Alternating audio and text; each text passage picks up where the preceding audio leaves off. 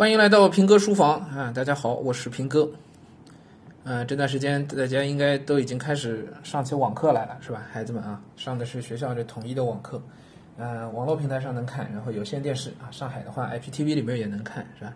课程表排的满满的啊，上午语文，下午数学、英语，啊，连体育课都给排上了，是吧？哎，教委真是不容易啊，真是不容易。嗯，老师这头呢，其实也相当混乱，嗯。相当混乱，你想想，一个音乐老师啊，呃，平时带了一个年级的课啊，六个班、八个班，那八个班现在同时上课，这音乐老师那那四十分钟得怎么过啊？嗯，相互体谅，相互体谅啊，理解万岁。嗯，不只是 老师这头，家长这头可能这个更慌乱了，是吧？家长在家办公，每天从头到尾都得开会，都得工作，然后孩子上网课，你还得陪在旁边啊。啊，就算你要不陪的话，这孩子很多互动什么，估计是很难完成的吧？应该啊，有很多问题，要打字儿啊什么的，要说话，也不知道孩子这个有没有认真听啊，完全失控的状态，啊，乱到这样的程度啊，也是也是没办法。呃，我前两天在一个 QQ 群里头啊，我埋伏在这群里很久了，这群里头有不少这个挺鸡血的爸爸妈妈啊，他们不知道我在啊。我看了一段那个家长发出来的话啊，哎，我分享一下给大家啊。按说这个是属于不太政治正确的啊，政治正确的说法应该是减负是吧？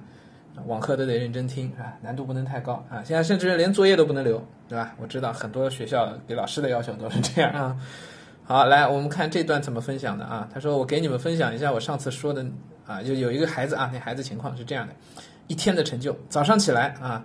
呃，老母亲啊，布置好作业，把他关在房间里，让他一个人待在自己房间里，关照他，不管发生什么都别管，也都别出来。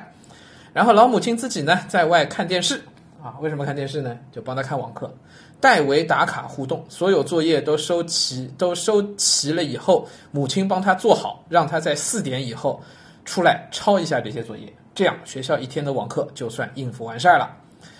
呃，而孩子在房间里头干了些干干了些什么呢？今天八点到十二点，一点到四点，一共四七个小时的时间。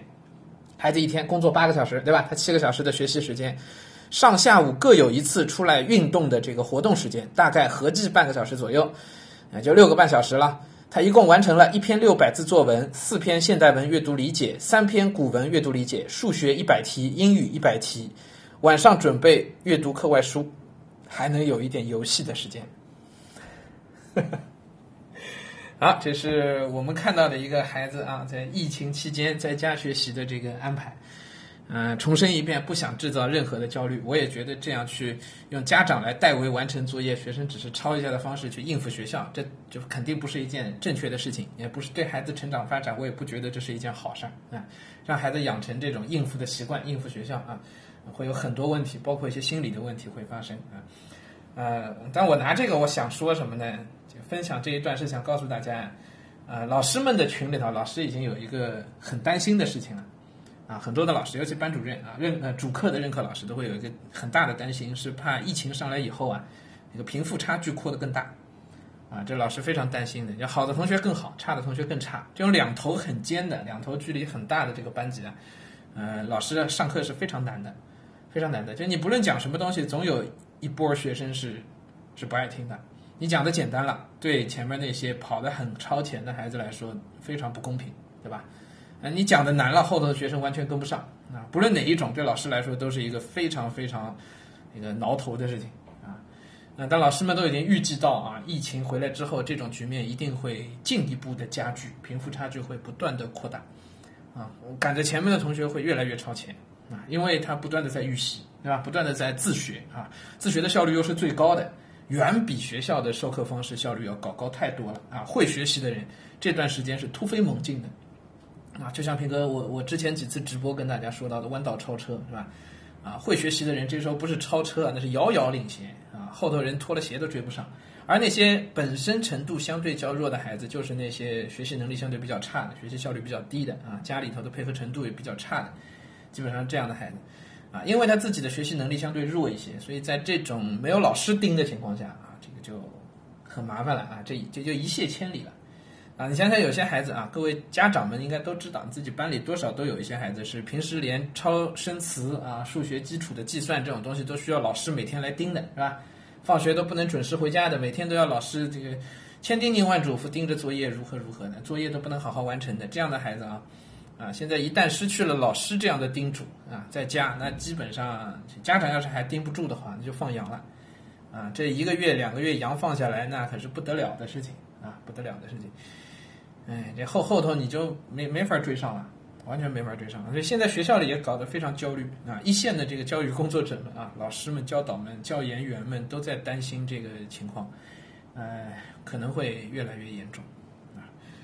所以我们这个听节目的各位家长啊，我还是叮叮嘱大家一句啊，还还是虽然这种做法政治不正确是吧？我我也不说我们应该去模仿这种做法，但是我们一定要知道，你千万千万要往上赶一赶。啊，一定要往上赶一赶，千万不能成为掉在后头那一波啊！那至于往上赶一赶的方法，也不尽然就是给孩子排满时间就去上网课。你看刚才我念出来的这个里头，这孩子一天他不需要上什么网课的，对吧？不需要上到网课，但是他的学习的那个习的部分、练习的部分做得非常到位，非常到位。我相信他不会每天写一篇作文，他时间是交错的，也会有一些适当的课程安排在里面，对吧？也有很好的一个合理的安排，上下午各有一次出来运动，啊。然后一周里面可能有那么两三节的网课，啊？还有点晚上还有阅读的时间，甚至连游戏时间都给它排进去了。白天能写掉作文，能做一百道数学，做一百道英语，啊，还能够再做掉四篇阅读理解，这个效率是超高的，还能写掉一篇作文，啊，我们有太多太多日常因为各种课程安排忙碌导致你不能去做好的事情，比如说文言文的实词虚词的积累，你就我在节目里一再强调的事情啊，包括好词好句的积累，对吧？包括练书法，对吧？这都是你平时没时间做的事儿啊。这段时间这是大好的时机，千万千万千万千万时间抓紧，提高自己的学习的效率，调整好状态。啊，学习这个事儿，说实话是不能那么指望学校的。啊，归根结底还是在家庭，在自己身上。